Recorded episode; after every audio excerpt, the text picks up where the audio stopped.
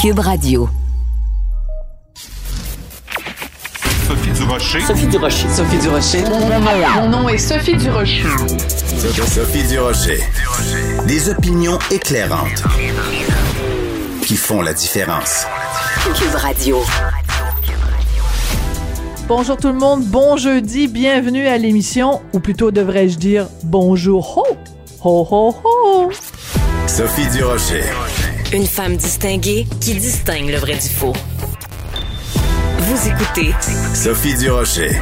Avec l'acquittement de Gilbert Rozon cette semaine, ça a provoqué beaucoup de réactions et beaucoup de ces réactions-là étaient émotives au lieu d'être rationnelles. On peut le comprendre qu'il y a une part d'émotion, de colère, d'incompréhension, mais quand on parle de questions juridiques, de questions de droit, il faut retourner aux faits, il faut reconnaître, euh, retourner à la règle de droit. Et c'est un petit peu ce que fait notre collègue, euh, mon ami Joseph Facal dans sa chronique de ce matin dans le Journal de Montréal, Journal de Québec. Bonjour Joseph. Bonjour Sophie.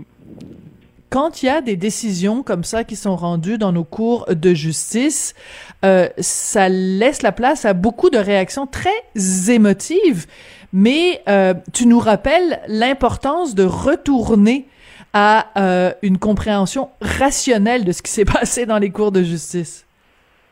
Écoute, Sophie, euh, c'est un sujet difficile, délicat, et tu me permettras donc de m'exprimer avec une prudence supérieure à mes habitudes.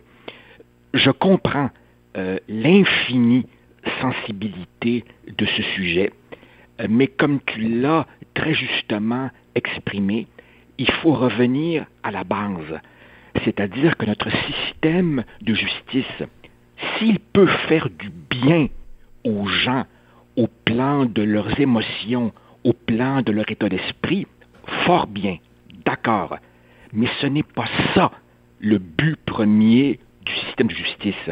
Comme le mot le dit, la question est, justice a-t-elle été rendue? Hmm. Le système n'est pas conçu pour répondre à la question, suis-je heureux du verdict? Tu comprends? Et Oui, tout à fait. et la nuance est importante, oui. Voilà, de ce point de vue, il faut rappeler euh, des principes essentiels comme euh, justement la présomption d'innocence et le bénéfice du doute, et au-delà même de l'affaire Roson, je rappelle aussi l'affaire Bissonnette, où les porte-paroles des victimes de cette affreuse tragédie parlent de leur douleur. Et je comprends fort bien leur douleur. C'est simplement que la Cour d'appel a invalidé la décision du juge Huot sur un point de droit. Il faut revenir aux faits et à la raison. Et si, bien entendu, bien entendu, par exemple, dans le cas Roson, on s'aperçoit de, euh, du caractère inadapté du système de justice, il y a assurément des réformes à introduire pour que, par exemple, pour les plaignantes, ce soit moins un parcours du combattant. Mais rappelons, combattante, mais rappelons simplement des faits de base, le bénéfice du doute et la présomption d'innocence.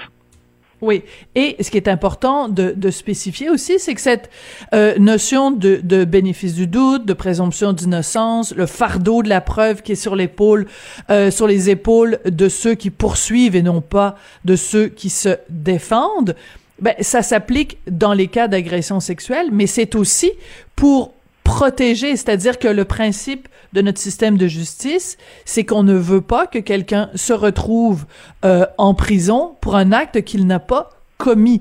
Alors, quand je, je vois, moi, toutes ces discussions-là, je, je me pose toujours la question, prenons l'exemple de notre mari, notre frère, notre cousin, notre, euh, peu importe, là, notre neveu.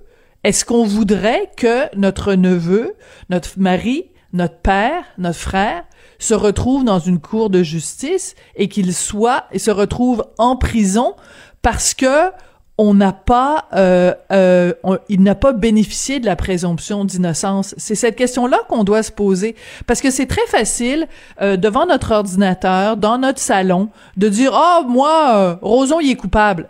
Oui, mais attends deux secondes là, c'est pas la, c'est pas la justice populaire qui mène. Moi je trouve que bah il y a beaucoup de monde qui Oui, mais c'est pas comme ça qu'on juge les gens.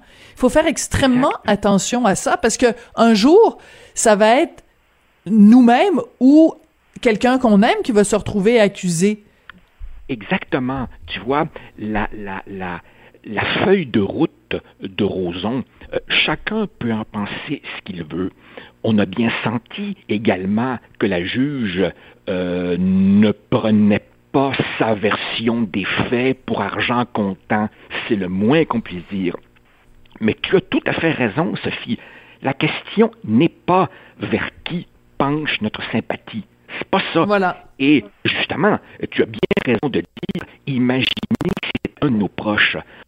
Fondamentalement, que notre système soit perfectible, je veux bien, mais il repose sur l'idée qu'il vaut, au pire du pire, il vaut encore mieux un coupable en liberté qu'un innocent en prison. Voilà, ça se résume comme ça. Principe, voilà, et ce principe, je comprends, je comprends qu'il peut être difficile à accepter pour des gens personnellement très investis là-dedans. Mais effectivement, comme tu dis, imagine que l'accusé, sur la base d'une preuve un peu fragile, soit quelqu'un de nos proches. Ah, ben là, on réagirait différemment. Mm-hmm. et, par ailleurs, et par ailleurs, euh, on, lit euh, depuis quelques heures un certain nombre d'inexactitudes ou d'approximations du style Ah, ben, quand il n'y a pas de témoins, euh, il n'y a pas de condamnation possible. Excuse-moi, Sophie. Ben non. Qui ont été reconnus coupables d'affaires survenues il y a des décennies. Donc, c'est pas vrai que le passage du temps ou l'absence de témoins rendent impossible une condamnation. Plus difficile? Oui. Est-ce qu'il y a des ajustements à faire? Sans doute. Et, et je laisse à des plus compétents que moi le soin de rappeler que toutes ces plaintes pour agression sexuelle sont prises infiniment plus au sérieux qu'il y a quelques années. Il y a des progrès qui ont été faits. Oui, et tu vois, moi, je, le, parallèle que je ferais, c'est que c'est sûr que la cause euh, contre Gilbert Rozon est la plus médiatisée. Donc, quand on arrive avec un, un acquittement, ben c'est c'est plus spectaculaire parce qu'on ne parle que ça, que de ça dans les médias. Mais il faudrait pas que cette cause-là éclipse toutes les causes qui ont été portées devant les tribunaux et qui se sont conclues par un verdict de culpabilité avec des gens, des salauds, des prédateurs sexuels qui sont en prison pour les 15 ou les 20 prochaines années. Et euh, pas plus tard que euh, il y, a, y a une dizaine de jours, il y a un homme, un, un, un, un, vraiment un prédateur, qui a euh, violé pendant des années sa propre fille en la droguant et en lui faisant boire de l'alcool, en lui montrant des films porno. Je veux dire, des détails absolument dégueulasses. Ce gars-là a eu une peine exemplaire de 14 ans de prison. Et j'ai fait une entrevue avec sa victime, avec sa fille, Stéphanie Lapointe, que je salue. Et elle, son message, c'était de dire, allez-y, dénoncez parce que ça porte fruit. Il faut pas que le message aux victimes ce soit "Ah oh, ben là Roson a été acquitté, donc euh, le système de justice, vous ne pouvez plus y avoir confiance." Au contraire, le message devrait être renforcé dans l'autre sens.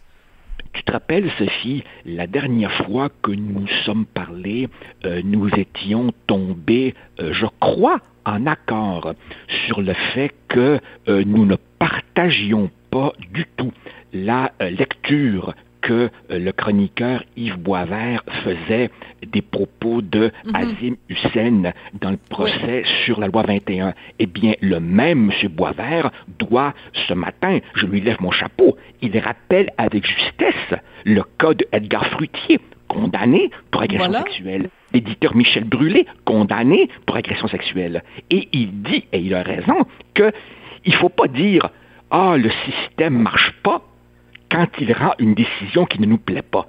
Ben Effectivement, on n'a pas de garantie de résultat. C'est pas parce que le système, des fois, nous déçoit au plan de ce que l'on peut ressentir personnellement que ça vous ça veut pour autant dire que le système, avec un grand S, comme l'écrit une chroniqueuse du devoir d'aujourd'hui, est entièrement pourri. Non. Tu sais, Sophie, ce sont les humains qui font la justice. Et l'humain est imparfait. Donc la justice est imparfaite. Par définition. Et c'est donc un travail de longue haleine, réforme par réforme, qui, je crois, n'autorise pas des, des, des, euh, des jugements euh, lapidaires sur tout est pourri. Non, c'est pas le cas. Et, et, et dans l'affaire Roson, que veux-tu? Des principes fondamentaux, fondamentaux à préserver, on jouait en sa faveur. C'est aussi simple que ça. Si c'était ton frère ou, ton père ou ton oncle ou le mien, on aimerait que les mêmes principes de droit restent applicables en vigueur. Voilà. Et euh, quand on parle, j'ai pas lu l'article dont tu parles dans, dans Le Devoir. Par contre, j'ai lu l'espèce de di...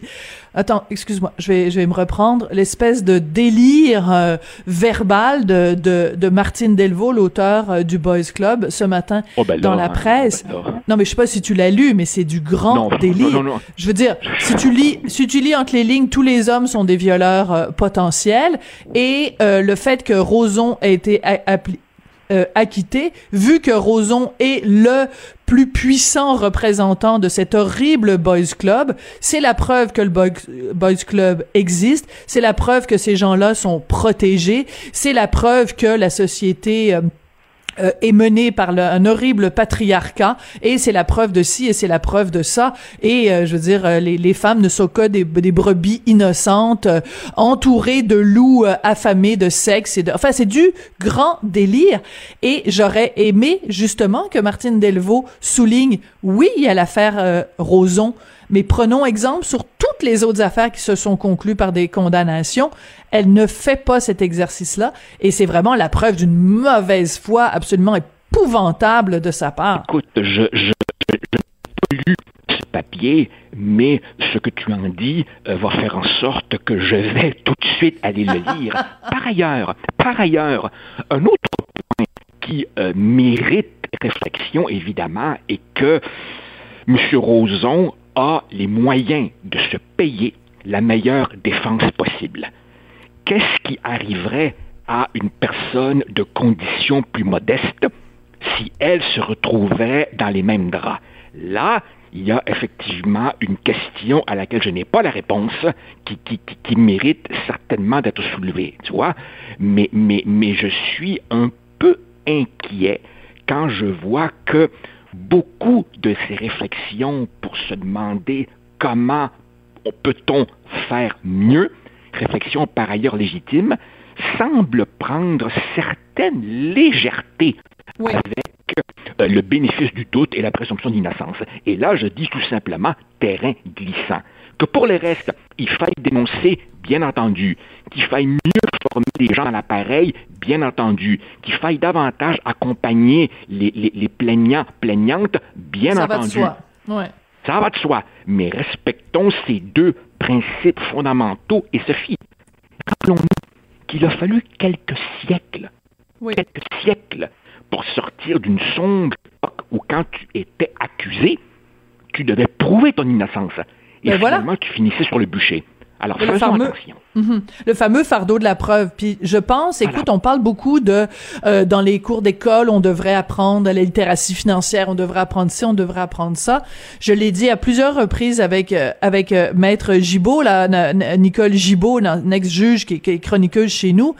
Ça prendrait des cours de de droit 101 dans nos écoles, dans nos cégeps, dans nos universités, parce que des questions aussi simples, des notions aussi simples que le fardeau de la preuve, etc., etc., les gens ne les comprennent pas. J'irai plus loin oui, que Sophie, toi. Mais, ouais, Oui. oui. Sophie, mais, mais malheureusement, malheureusement, nous vivons à une époque où euh, tu vas voir que c'est c'est quelque chose qui va passer très, très loin en arrière des nouvelles supposées priorités du moment, comme par exemple éduquer nos enfants à l'antiracisme. Alors qu'en Ah fait, oui, c'est sûr. y, s'il y a une génération qui n'est pas raciste, c'est bien celle de nos enfants qui vivent, qui n'ont connu que la diversité. Tout à fait.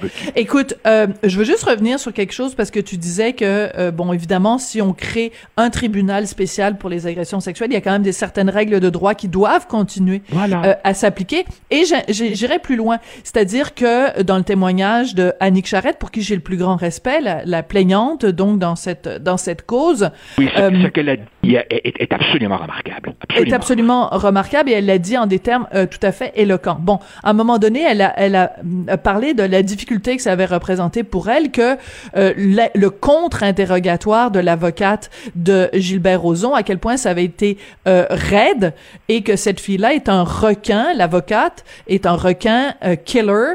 ce sont les mots Danique Charrette, et que cette femme-là, cette avocate, enseigne le contre-interrogatoire à l'université dans les cours de droit. Le contre-interrogatoire, c'est la base de notre système de justice. On doit contre-interroger un témoin pour le placer devant ses contradictions, pour faire émerger la vérité.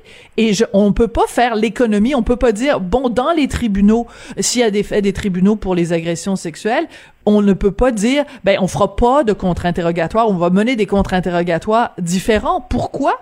Et là, je reviens à l'affaire Gomeshi. Gian Gomeshi, donc l'animateur de CBC qui était accusé de, lui aussi d'agression sexuelle.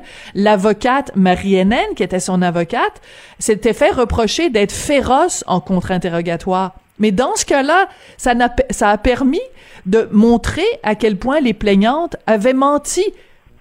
Alors, on peut pas on peut pas faire l'économie d'un contre-interrogatoire. Sophie, tu disais tout à l'heure, euh, imaginez-vous si l'accusé était un de nos proches, quelqu'un qu'on aime, voire nous-mêmes. Sophie, si j'étais moi-même accusé, mais j'espère bien que celui ou celle qui me défend soit féroce requin killer.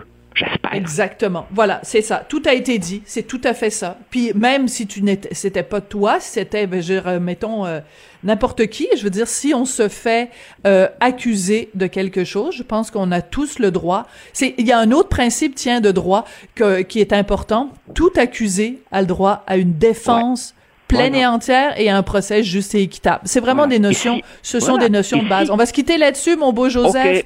super, Alors, euh, écoute, c'est, on se dit que c'est notre dernière chronique de, de 2020. Écoute, te dire à quel point ça a été un plaisir de te parler tous les jeudis depuis, depuis le mois d'août. Je t'embrasse. Euh, Feliz euh, Navidad. Feliz ah, Año Nuevo. Écoute, si tu me ramènes en 2021, je serai ravi. Bon, ben oui, ben bien sûr. Le contrat, est, le contrat est déjà signé. Tu vas le recevoir par la poste. Merci beaucoup, Joseph. Salut, au revoir. Joseph Facal, donc chroniqueur Journal de Montréal, Journal de Québec, que vous allez retrouver avec plaisir, j'en suis sûr, tous les jeudis en 2021.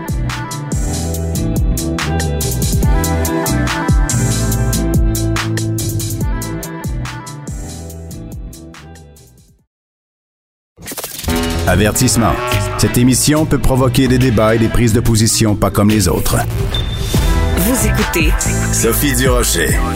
Le gouvernement de Justin Trudeau a déposé le fameux projet de loi C7 qui est en ce moment euh, étudié par le Sénat pour étendre l'accès à l'aide à mourir aux personnes qui ne sont pas en fin de vie. Bon, le Sénat manifestement ne sera pas capable de respecter le délai. Il devait se prononcer d'ici le 18 décembre. On est le 17. Donc, il va sûrement y avoir des délais. Ça risque d'aller en janvier. Vous vous rappelez que, évidemment, tout ça, c'est suite au fait qu'en 2019, il y avait un jugement qui validait la disposition qui limitait l'aide médicale à mourir aux personnes dont la mort était raisonnablement prévisible. Je voulais parler de tout ce dossier-là en fin d'année avec Nicole Gladu parce qu'elle est avec euh, Jean Truchon, euh, ceux qui ont contesté la constitutionnalité de certains articles de loi sur l'aide médicale à mourir. C'est une longue introduction. Madame Gladu, bonjour, comment allez-vous? Euh, je vais bien, vous-même? Oui, ben moi je vais très bien. Écoutez, Madame Gladu, je vous pose la question évidemment, comment allez-vous? Parce que euh, quand vous voyez tout ce qui se trame à Ottawa, toutes ces discussions des gens qui sont contre euh, l'extension de l'aide médicale à mourir, moi je veux savoir comment vous vous vous sentez euh, par rapport à ces discussions là qui ont lieu à Ottawa. Ben en fait, c'est un long cheminement. On peut pas dire que ça m'étonne. Euh, on va souvent sortir le mot-clé de vulnérabilité. Euh, les gens qui se considèrent qui ne sont pas vulnérables sont très bons à, regarder les autres comme l'étant. Alors, euh, ça m'étonne pas beaucoup. Je suis certaine que ça va finir par passer euh, avec un délai, comme vous dites très justement.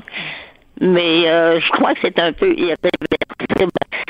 Et euh, à titre personnel, j'ai été étonné moi-même après le, changement au niveau de la loi provinciale. Des parfaits inconnus m'abordaient, par exemple, sur des, terrains de stationnement et tout ça. Ils me disaient merci. Hmm. La première fois j'ai été étonné. Les gens, je pense, étaient contents qu'on leur donne le choix. Voilà. Voilà. C'est ça la clé de l'histoire, Madame Gladu. C'est que euh, on laisse aux gens qui sont dans une souffrance énorme le choix de décider comment ils vont quitter cette terre. Et c'est pour ça que les arguments du Parti conservateur qui disent "Ah oh, ben là c'est dangereux parce que euh, c'est comme un glissement de terrain, on va on va glisser sur une pente dangereuse, il y a des gens euh, vulnérables" et aussi l'argument des conservateurs, c'est de dire bon ben on envoie le message que la vie des personnes euh, handicapées n'est pas importante. Comment vous réagissez à cette à cet argument là ben, euh, la vie, ça se mesure en quantité ou en longueur, mais ça se mesure aussi en qualité. Hmm. Et je pense que ces gens-là ne pensent qu'en termes de longueur. Plus on vit vieux, mieux c'est. Euh, c'est pas nécessairement vrai.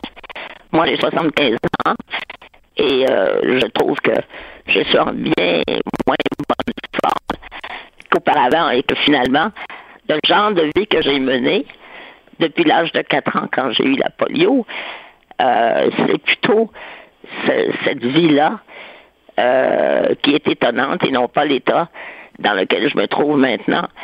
Et euh, ce que je déplore, c'est que on fasse de la politique partisane là-dessus. Hmm. Puisqu'on parle de mourir dans la dignité, je trouve ça plutôt indigne. Hmm. Iriez-vous jusqu'à dire que vous trouvez la position du, du, euh, du Parti conservateur indigne? Euh, c'est pas tellement la. C'est une très bonne question parce que est-ce qu'ils ont ils en sont eux-mêmes convaincus ou est-ce que c'est simplement pour faire obstacle euh, au gouvernement minoritaire en place?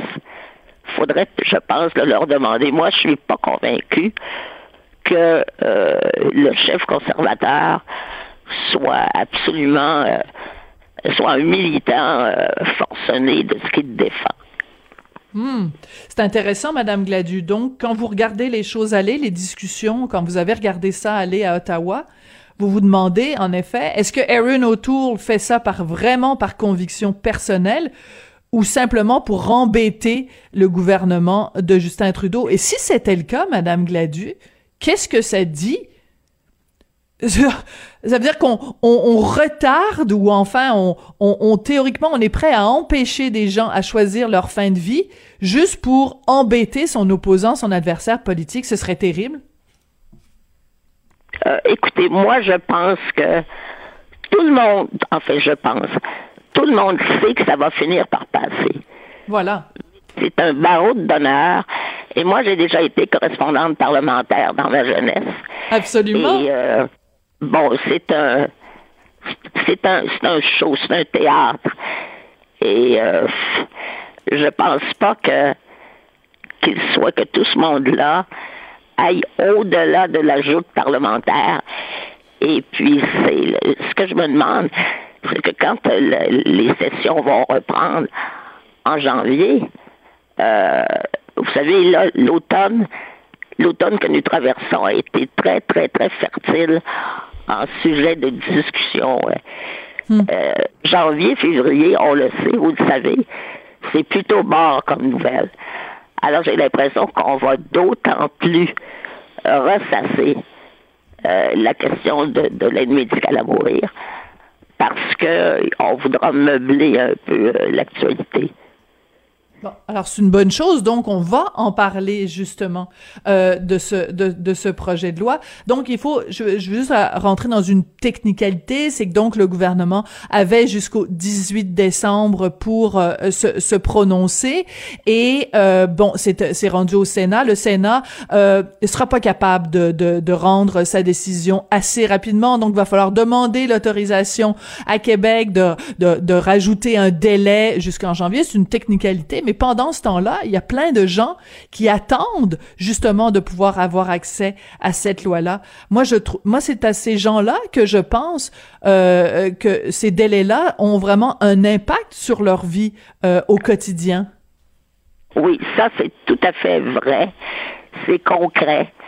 Euh, quand on retombe au niveau des pâquerettes et qu'on regarde ça en quoi euh, ça peut les gens.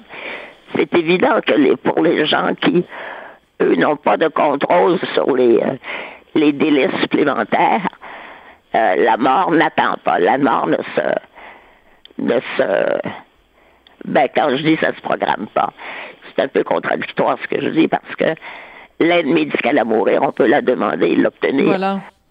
Mais est-ce qu'on peut le faire dignement? Est-ce qu'on doit euh, attendre? euh, la sanction publique? Je, voudrais tellement que cette discussion-là soit dépolitisée, c'est-à-dire départisanée. Mais ce n'est pas le cas et euh, on verra bien ce qui va arriver. Mais en attendant, vous avez parfaitement raison de dire qu'il y a des personnes qui, elles, aimeraient bien partir sans brouhaha Mm. et dans le calme, mais qui peuvent difficilement le faire. Oui.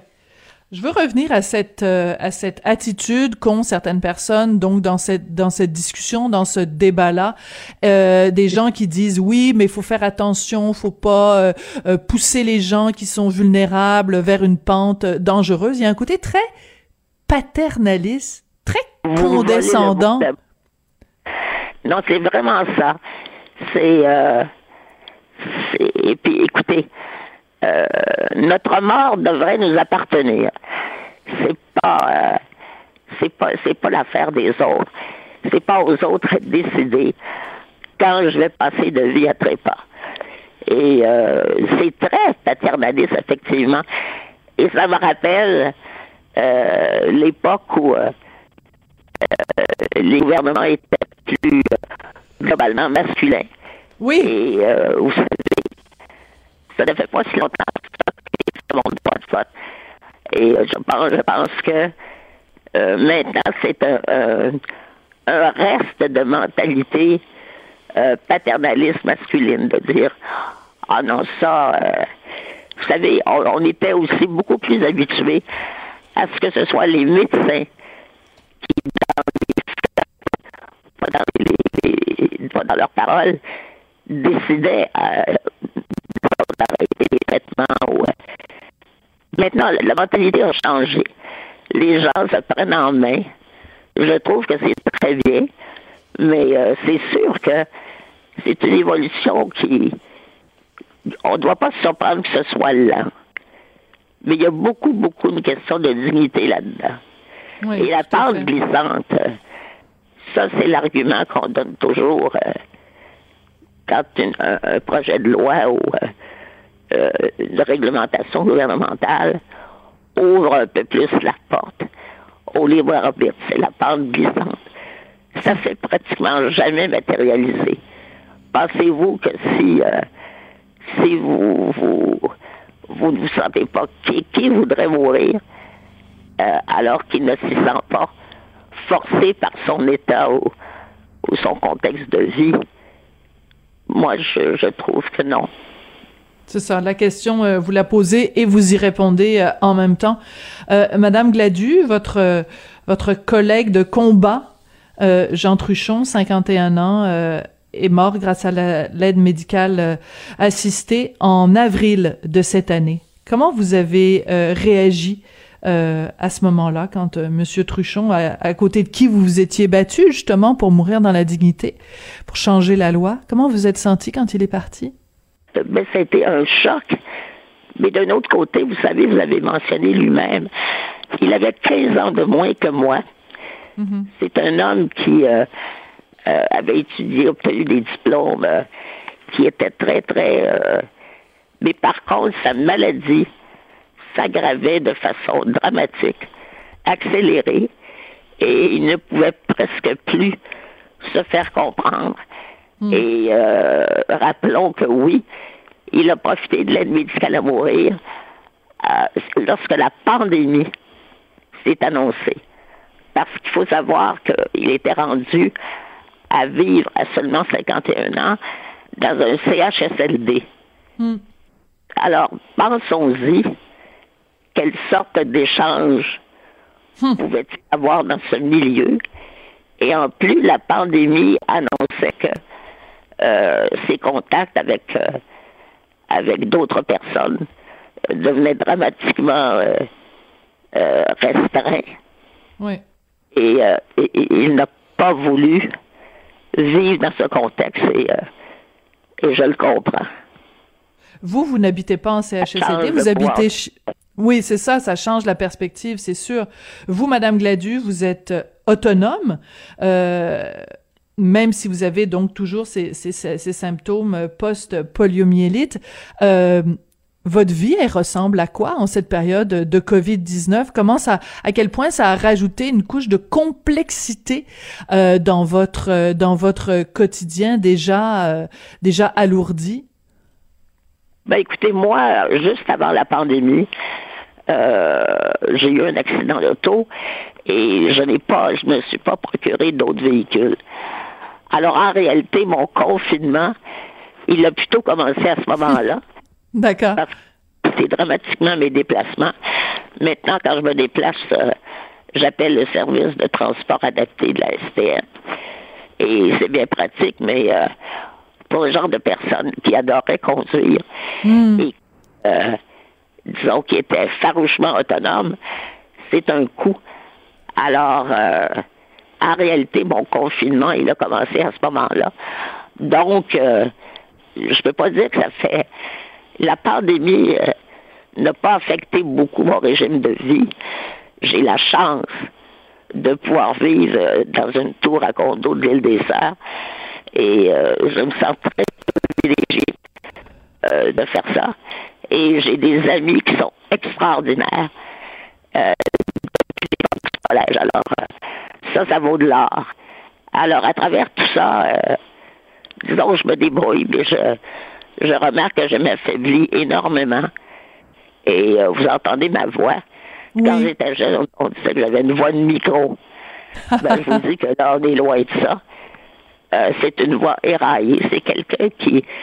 Je gaspille mes dernières cartouches un peu. Oui. C'est... Euh, et... mais c'est difficile à vivre de partir à petit feu, disons. Mais vous allez me demander pourquoi pas demander l'aide médicale à mourir. Mais quand la pandémie a commencé, euh, c'est pas une décision que j'ai prise. J'ai laissé aller, comme euh, ah énormément. Je suis pas la seule. Et je laisse encore aller. Euh, jusqu'à quand, je ne le sais pas moi-même, donc je peux pas le dire. Mais disons que euh, je me regarde et comme ancienne journaliste, euh, je pense restée assez lucide. Euh, je, suis quelqu'un de, très affaibli. Madame Gladu, vous êtes en train de dire que vous lâchez prise, que vous laissez euh, le sort décider de du moment où vous allez partir? C'est ça que je comprends entre les lignes? C'est-à-dire que je ne l'ai pas décidé. C'est la pandémie qui, disons, a stoppé euh, ma vie, pas plus ni moins que, que celle d'autrui. Mais dans mon cas, donc, c'est pas une décision que j'ai prise. C'est simplement le fait que, bon, on savait pas combien de temps ça durerait. On le sait toujours pas. Et euh, j'ai laissé aller littéralement. Hmm. Je, me suis dit, euh, c'est plutôt de l'ordre de l'inconscient, disons, du, machinal. Bon, mais ben, je, le ferai plus tard. Mais entre-temps, je pense que c'est mon corps qui, qui m'envoie des signaux. Je suis de plus en plus affaibli et je ne sais pas encore. J'ai pas, j'ai pas pris de décision là-dessus. Je suis plutôt, je suis plutôt sur la compression. Hmm. Madame Gladu, vous parliez de votre voix euh, de micro. Je vous rassure, euh, vous n'avez rien perdu de votre euh, de votre allant, vous n'avez rien perdu de votre capacité d'expression, de votre capacité de, de communication. Et je trouvais très important aujourd'hui de vous parler. Et je sais que ça vous demande beaucoup physiquement. Donc, j'apprécie que vous ayez pris le temps de nous parler aujourd'hui pour réagir à ces décisions euh, d'Ottawa. Qu'est-ce qu'on doit vous souhaiter pour Noël, Madame Gladu? Ah, bon Dieu, pour Noël, euh, euh, je suis un peu, ben, disons que, que les choses se terminent dignement pour moi cette année pour Noël même, euh, euh, comme je vous disais, j'ai des amis extraordinaires et euh, là, je regardais sur ma table, j'ai emballé plein de, de cadeaux. Mais c'est. j'ai pas de souhait particulier pour Noël. Et ironiquement, c'est la pandémie qui empêche mes amis de, de faire des réunions comme ils l'auraient planifié. Mais euh, je, suis assez philosophe là-dessus. Mais pour l'année prochaine, euh, j'aimerais que les choses se terminent dignement. C'est ce qu'on se souhaite. Madame Gladu, merci beaucoup d'avoir pris le temps euh, de nous parler aujourd'hui. Et ben écoutez, par le biais de la, de la radio, je vous je vous offre toute ma bienveillance et euh, je vous remercie aussi euh, au nom de tous les gens qui, qui souffrent euh, d'avoir mené le combat que vous avez mené aux côtés de, de Monsieur Trouchon. ça a été extrêmement important ce que vous avez fait et je tenais à vous le dire de, de vive voix. Merci beaucoup. Ben, merci à vous pour votre intérêt. Merci. Merci beaucoup. Nicole Gladu, donc, euh, qui, euh, avec Jean Truchon, on s'en rappelle, avait contesté la loi sur l'aide médicale à mourir. Elle avait obtenu euh, gain de cause en 2019. Alors, un témoignage très émouvant, très, très bouleversant aujourd'hui.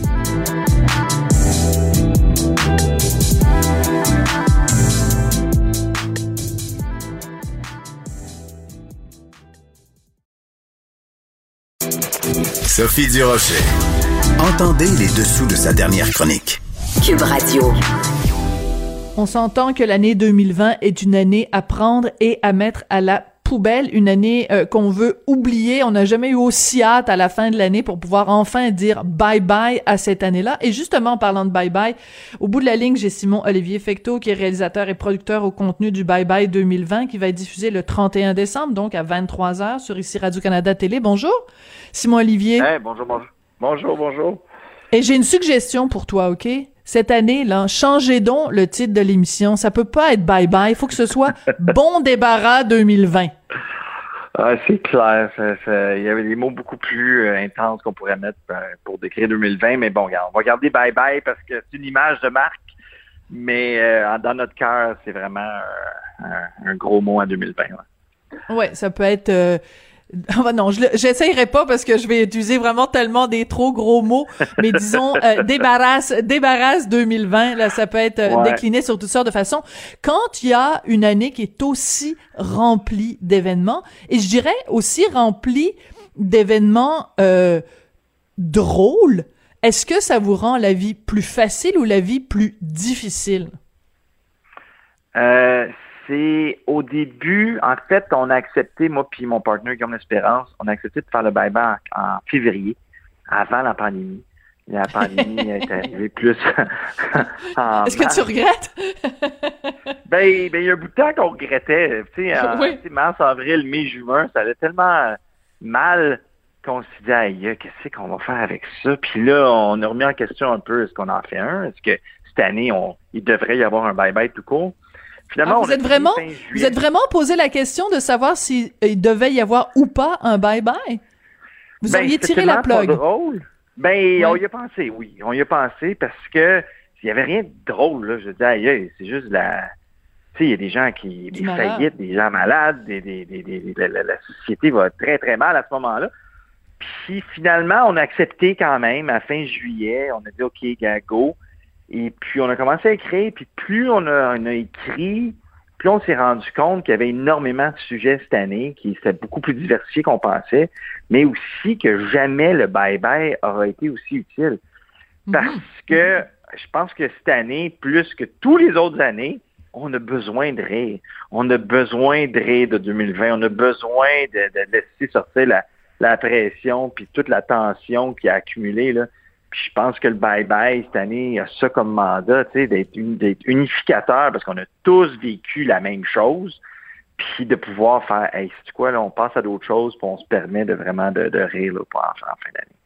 Ben, c'est ça qui est particulier parce que chaque année, le bye-bye se fait critiquer, entre autres, parce qu'il se fait critiquer pour bien des raisons, mais il se fait critiquer, entre autres, parce que les gens disent, ah, pourquoi ils ont parlé de cette affaire-là? Moi, j'étais même pas au courant que c'était arrivé. Pourquoi ils parlent de telle émission? Moi, je voulais même pas regarder cette émission-là. Ben là, c'est impossible que les gens vous reprochent ça parce qu'on a tous été frappés de plein fouet par le même 18 roues.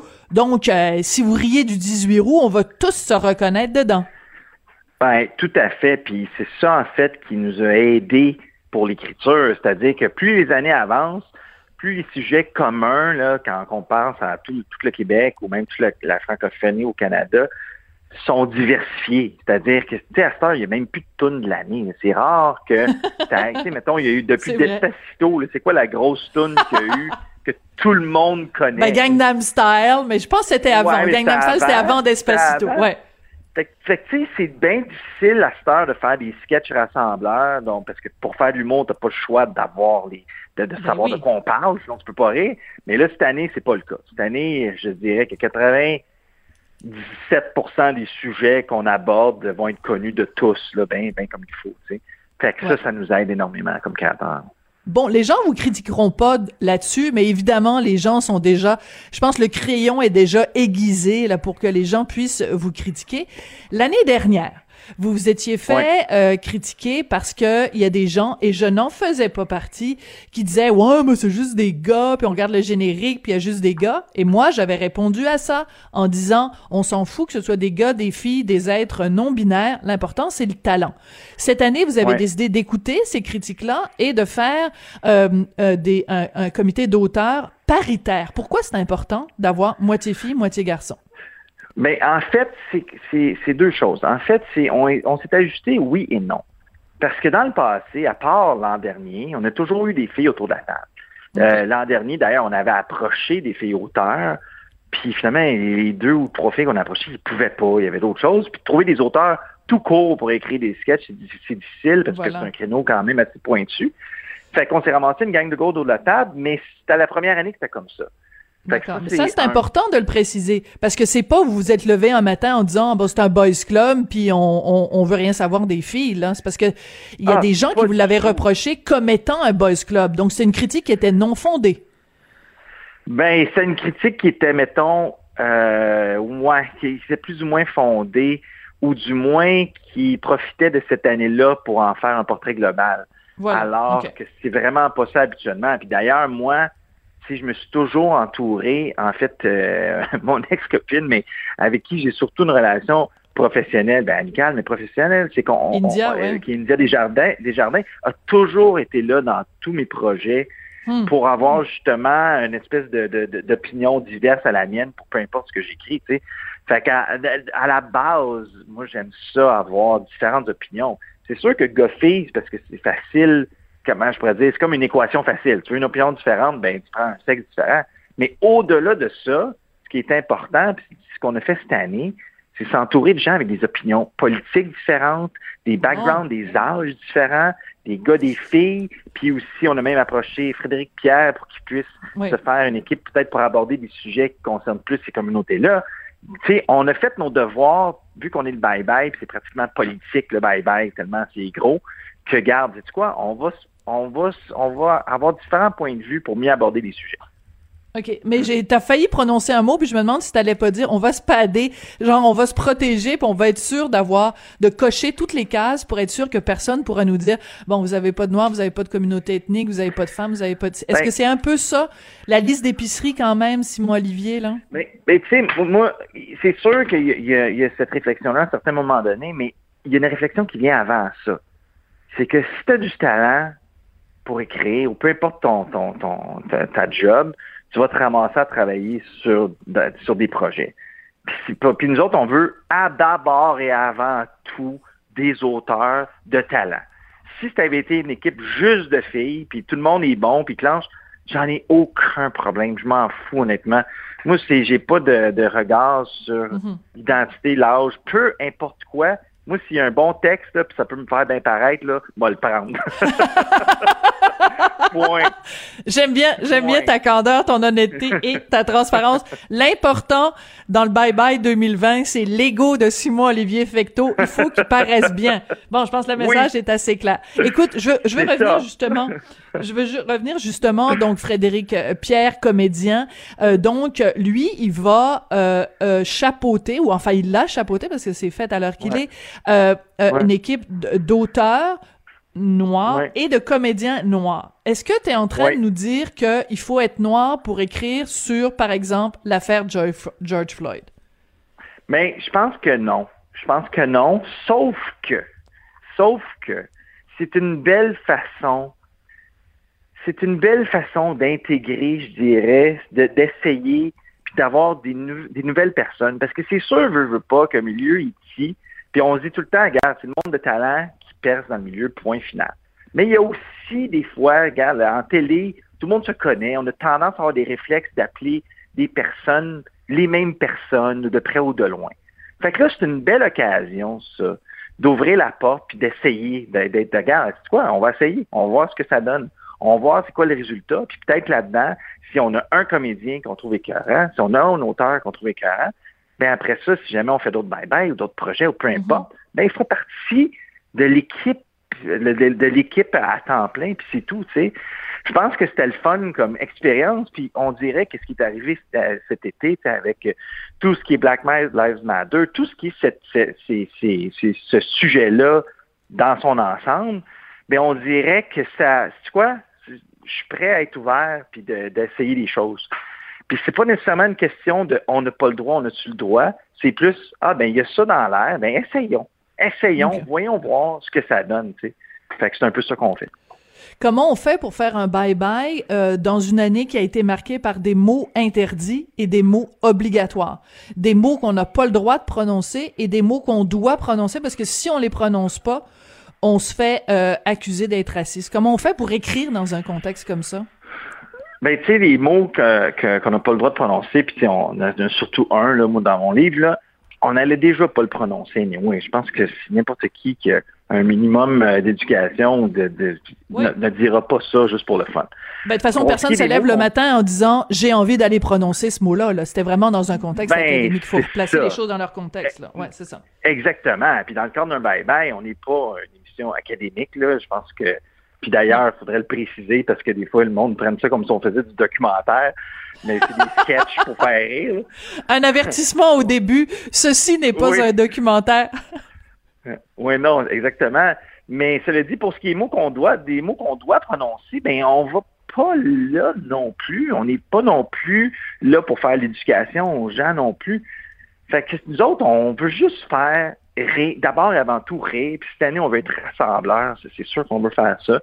Puis on veut se permettre de parler de tous les sujets. C'est sûr que si une blague qui concerne certains sujets avec certains mots, ben on va les utiliser dans le cadre de la blague. Puis ça va être ça. Mais on fera pas des détours on compliquera pas les choses pour insérer des mots juste pour être correct non plus. c'est une question d'équilibre.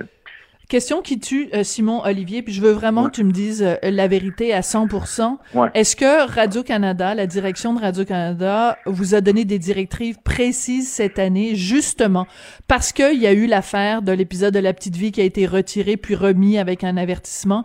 Est-ce qu'ils vous ont Ouais. demandé de faire particulièrement attention cette année ou pas? Radio-Canada, depuis les cinq ans, on n'a jamais eu de directive. euh, directive. On n'a jamais eu de... Il n'y a, a- il y a pas un mandat qui nous est émis en début de bye-bye, hey, parlez de ça ou parlez pas de ça, faites attention à ça, il n'y a rien. L'autre, qu'on arrive, c'est on, fait de la création. Après ça, on arrive avec je sais pas combien de sketchs, une trentaine de sketchs. Puis là-dedans, si jamais il y a des cas problèmes, euh, on en discute. Mais pour le moment, en cinq ans, je pense qu'il y a quoi, un sketch qu'on n'a peut-être pas fait parce que c'était comme un peu plus délicat, puis je pense pas que ça concerne les sujets du jour. C'est un truc peut-être politique même, tu sais. Fait que, fait qu'à date, non, je peux vraiment pas dire que, que euh, Radio-Canada n'est pas interventionniste. Ils nous donnent, ils sont de conseils, ils, regardent le bye-bye, tout ça, mais ils sont très conscients de qu'est-ce qu'un bye-bye, puis c'est quoi notre job. D'accord. Bon, ben écoute, c'est important. Euh, quand même, c'est impossible de pas en parler. Vous avez quand même été obligé de suspendre les tournages parce qu'il y avait un comédien ou une comédienne, on ne sait pas, invité qui a eu euh, euh, la, la COVID. Tu as dû avoir chaud?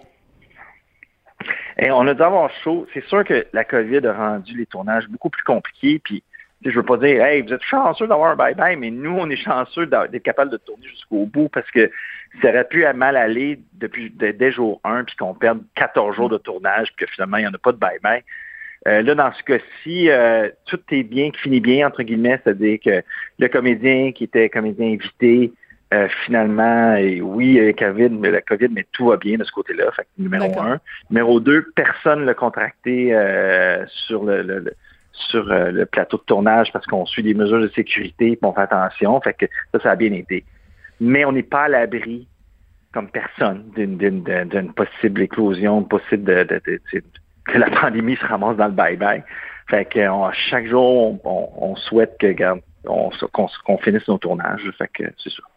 D'accord. Alors, bon, mm. là, on est le 17 décembre. Vous avez du tournage jusqu'à quelle date pour pouvoir tout compléter, pour être sûr qu'on a un bye-bye hein, le 31? Ben, il nous reste deux jours de tournage. Fait que euh, deux jours de tournage. D'ailleurs, on finit plus tard qu'à l'habitude, justement, parce que on a dû arrêter pendant une semaine les tournages à cause de, la presque de la presque pandémie du bye-bye.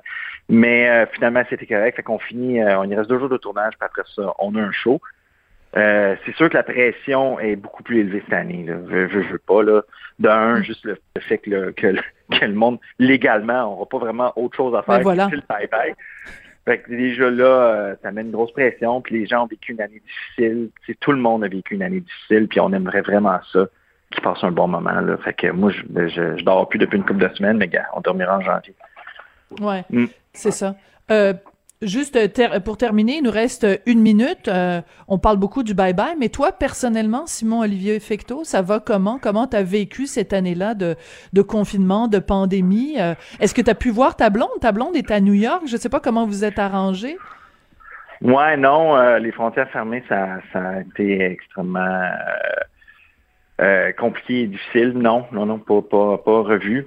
et puis, ça a été une année moi, je me considère chanceux, honnêtement, parce que, regarde, je, travaille, je fais le bye-bye, j'ai fait un autre petit projet cet été. Euh, je te dirais que ma vie, même si elle est affectée, n'est pas affectée autant que d'autres. Fait que je touche du bois, puis je veux pas me plaindre de mon année de, 2020, parce qu'il y en a qui l'ont plus dur que moi. Mais j'avoue que même moi, sur le moral, par bout, c'était difficile. Le confinement, c'est pas facile pour personne. Euh, mm. euh, de ne pas avoir accès à juste de voir des gens, de, de serrer des mains de, des affaires bien de base qu'on se rend compte quand on les a pu, à quel point c'est important, puis à quel point l'humain est une débite sociale, puis quand il, n'est plus en société, mais ben, ça vient raide par bout, mais regarde, on fait ça tout le monde ensemble, et on, va finir par s'en sortir. Ouais. Ben écoute, on se mm. retrouve le 31 décembre, 23h. Tout le monde va avoir sa brique puis son fanal prêt à lancer sur le bye-bye. Mais cette année, euh, on aura comme vraiment pas le choix. Écoute, euh, je vais juste euh, terminer en te lançant la phrase quand même de 2020. Bonjour ho. bon, j'ai été capable de faire rire Simon Olivier Fecto. Mon, mon année est bouclée. Merci beaucoup, puis euh, ben merde pour le 31. Moi, je, me, je sais, je m'excuse, je pas, mais je me demande vraiment qui a trouvé ça. Je, je, je me demande toujours, mon Dieu, que c'est drôle. C'est pas grave, c'est juste vraiment drôle. ouais, vraiment drôle. Merci beaucoup. Bon, ben écoutez, euh, j'ai réussi à faire rire Simon Olivier. Euh, ma, ma, mon année est faite. Euh, euh Simon Olivier, donc réalisateur, producteur au contenu du Bye Bye 2020. C'est comme ça que ça se termine. Merci à Sébastien Laperrière à la mise en onde. Merci Hugo Veilleux à la recherche. Et on se retrouve demain. C'est la dernière journée de l'émission pour l'année. Mais vous en faites pas, on va revenir en janvier de toute façon. Donc demain, pour notre dernier rendez-vous.